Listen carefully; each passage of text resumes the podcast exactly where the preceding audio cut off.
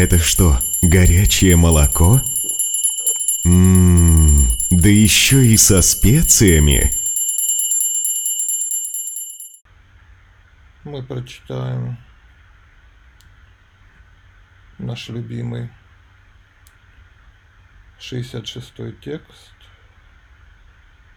18 главы Бхагавадгиты Сарвадхармам Паритяджа Мамекам Шаранам Враджа Ахам Твам Сарва Папипхё Мокшаиши Машутяга Оставь все религии, просто предайся мне. Я избавлю тебя от всех последствий твоих грехов, не бойся ничего.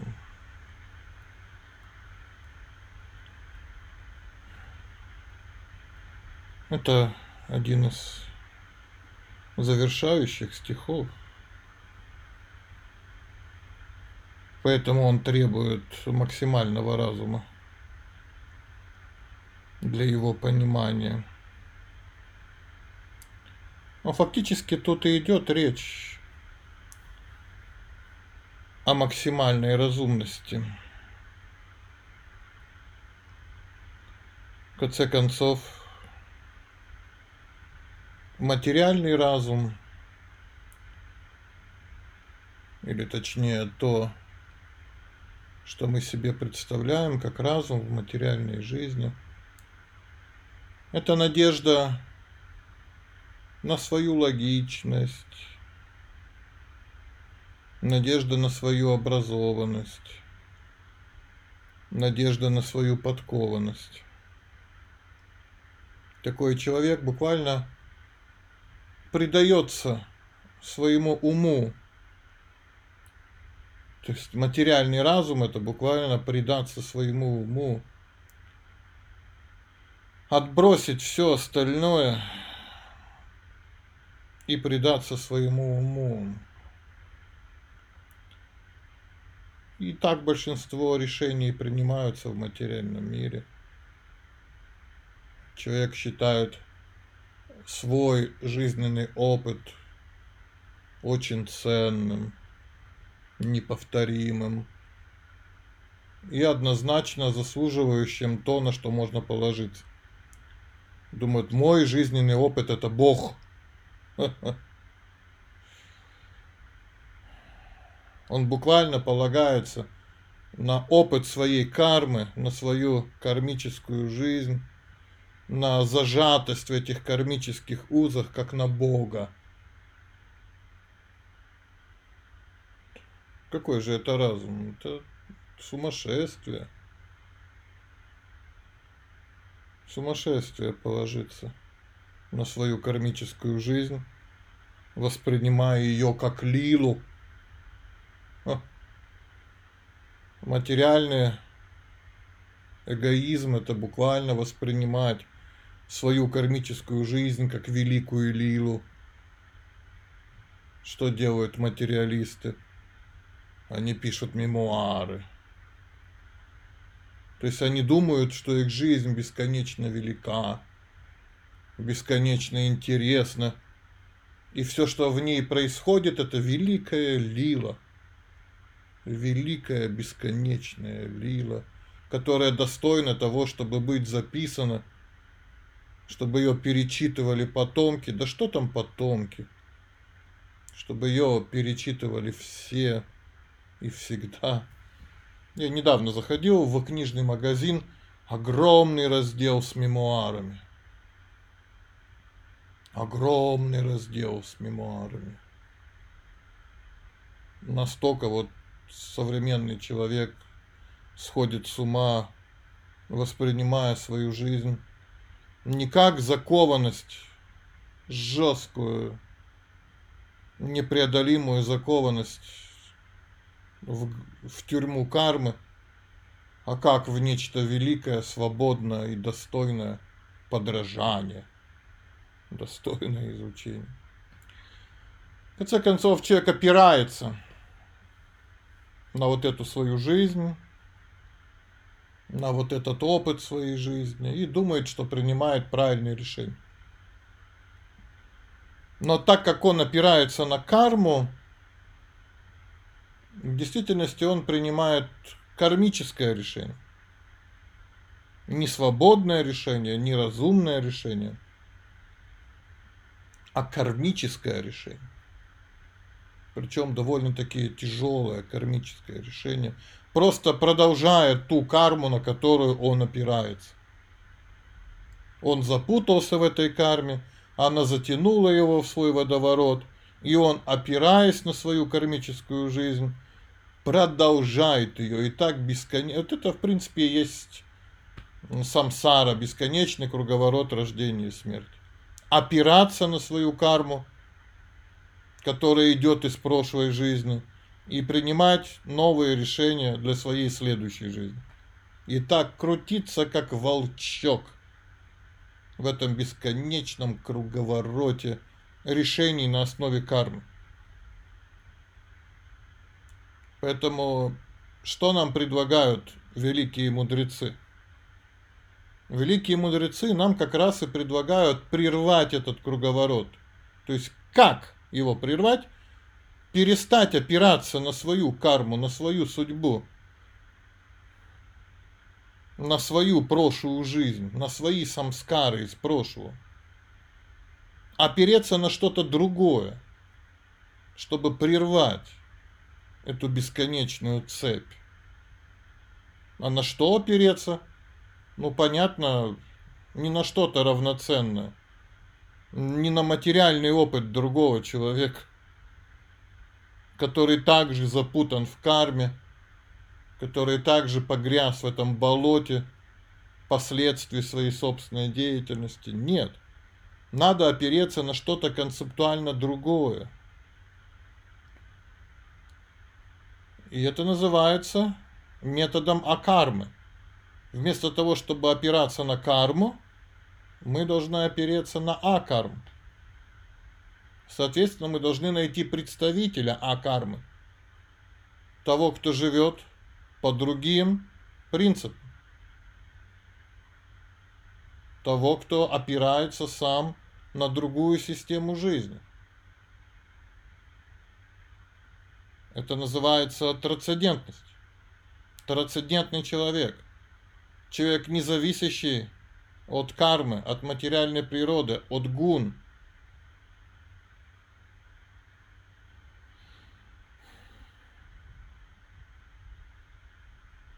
Веды описывают таких личностей, как Саду, великие мудрецы. У некоторых из них даже не было прошлого. Шакти Авеша Аватары. Кто это? Это те, у кого не было материального прошлого. Они пришли из духовного мира. У них нет материального прошлого.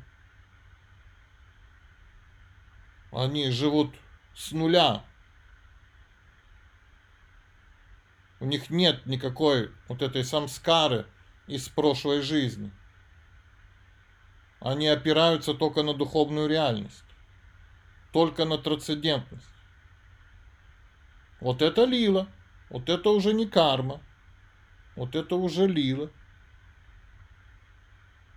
И высшим разумом в этом случае было бы найти такую личность и опираться на рекомендации, на наставления – на советы, исходящие от этой личности.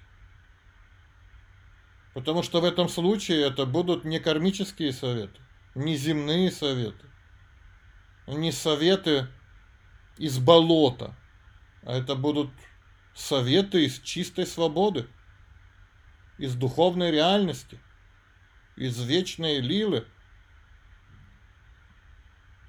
А откуда советы даются, туда они нас и приводят. Если советы основаны на духовном миропонимании, на истинной свободе, на сад Читананде, то они и приведут нас к сад Читананде. Они нас освободят. Это и есть освобождение. Человек, который живет по наставлениям великих мудрецов, великих святых, это и есть освобожденный человек. Хотя на вид это могут быть советы в той же самой материальной какой-то реальности. Мы же действуем здесь, в материальном мире. Поэтому на вид это может быть простая деятельность. Ученик может просто собирать дрова. Но сам этот совет пришел не снизу, не из мира кармы, не из болота, не из темного колодца, кишащего ядовитыми змеями. Сам этот совет пришел сверху, с самого верха. Нисходящий совет. Он пришел из самого духовного мира, из мира света. И, соответственно, выполняя это наставление, преданно служа этому наставлению, мы получаем свободу, свободу от кармы. Мы выбираемся из этого темного колодца на свет. Говорится, на свет Божий. Сарватхарман паритяджи. Маме камшаранам враджа. Ахам твам сарва папепхё мокша ишьями машуча. А? Вот как звучит этот стих, интересно. Оставь все религии, просто предайся мне, я избавлю тебя от всех последствий твоих грехов, не бойся ничего. Вот это и есть истинный разум. Оставить свои представления о жизни. Потому что наши представления о жизни – это кармические представления о жизни. Это представления о жизни в гунах материальной природы. Все эти представления о жизни неверны по своей сути. Это неправильная точка зрения на мир, на жизнь, на свою природу, на свое предназначение. Это обусловленность обусловленность. И это очень тяжелая обусловленность, тяжелейшая обусловленность. Мы обусловлены телом, находимся во власти тела. И тело давит на нас своей кармой. То мужской, то женской, то человеческой, то животной то национальной, то религиозной. Давить на нас, и мы просто запутаны в этом. И все поступки, которые мы совершаем вследствие этого давления, своей кармы, это, это, это поступки, которые нас еще больше запутывают. Мы просто вынуждены в этом случае переходить в другую форму запутанности. Что такое кармический поступок? Это когда я в запутанном состоянии еще больше запутываюсь. И мне кажется, что если запутанность поменялась, то это мое великое достижение. Да. Родители мне говорили, что я должен быть там запутанным инженером. А я взял пошел супротив их воли и стал запутанным музыкантом. И я думаю, что это моя свобода, мой разум, мое великое решение. Но главное во всем этом, что я остался запутанным. Запутанным. Просто веревка другого цвета. Веревка гуны невежества темная, веревка гуны страсти красная, веревка гуни благости желтая. В принципе, какая разница, какого цвета будет эта веревка. Но если я связан этой веревкой по рукам и ногам, то то, что все мои действия в течение жизни привели к тому, что я просто перевязал все эти узлы на другие узлы – перезапутался, от этого ничего не произошло. Поэтому мне нужно обратиться к тому, кто сам распутан, кто сам развязался и может мне тоже руки развязать. Мне нужно оставить все свои узлы и предаться тому, кто развязался. Вот такой может развязать. Вот такой может освободить. Да. Тот, кто сам освободился, тот, кто сам развязал узлы на руках, тот может развязать узлы и всем остальным. Причем, как мы знаем, что наша запутанность настолько далеко уходит в прошлое, что эти узлы уже в действительности невозможно развязывать. То есть постепенное развязывание в виде кармаканды уже не помогает. Слишком долго, очень долго, никакого времени не хватит, чтобы развязать те узлы, которые мы понавязали тут. Поэтому такие мудрецы, такие святые, такие освобожденные личности, они разрубают эти узлы, разрубают. Поэтому на вид немножко страшновато. Мы говорим, не надо, ой, аккуратнее, аккуратнее, пожалуйста, аккуратнее со мной. Но духовный учитель это человек с мечом в руке. Он пришел, чтобы разрубить наши толстенные миллионы жизней поназавязанные узлы. Но мы говорим, пожалуйста, не надо разрубать. Аккуратненько развязывайте по одному узелку в год. Тебя миллиарды этих узлов. Тебя их миллиарды. Их можно только разрубить. Нет, я не готов, говорит человек. Я не готов. Я привык, они уже как-то вот привычно на руках, на ногах уже как-то. С ними как-то спокойно. Уже как-то вот они притерлись. Притерлись. Поэтому все это разрубание, это как-то опасно. Это как-то рисковато. Давайте подождем, давайте пока просто вот узелок один, узелок второй, вот развяжем, и уже хорошо, мы двигаемся как-то в сторону свободы. Один из миллиарда узелков развязали за год духовной жизни. Молодцы. Можно праздновать победу. Но это не победа.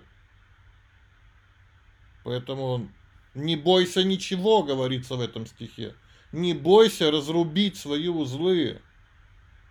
Не бойся. Не бойся быть свободным. Не бойся остановить все это хитросплетение кармы. Почему ты боишься остановить это хитросплетение кармы? Почему тебе нравится это болото? Так знакомо булькает жижа. Так знакомо пахнет гнильцой. Не бойся вырваться из болота. Не бойся стать свободным.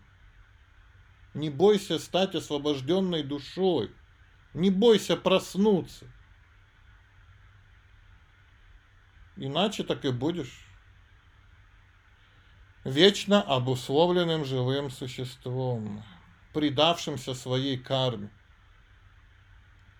обнявшимся со своей кармой, влюбившимся в свою карму.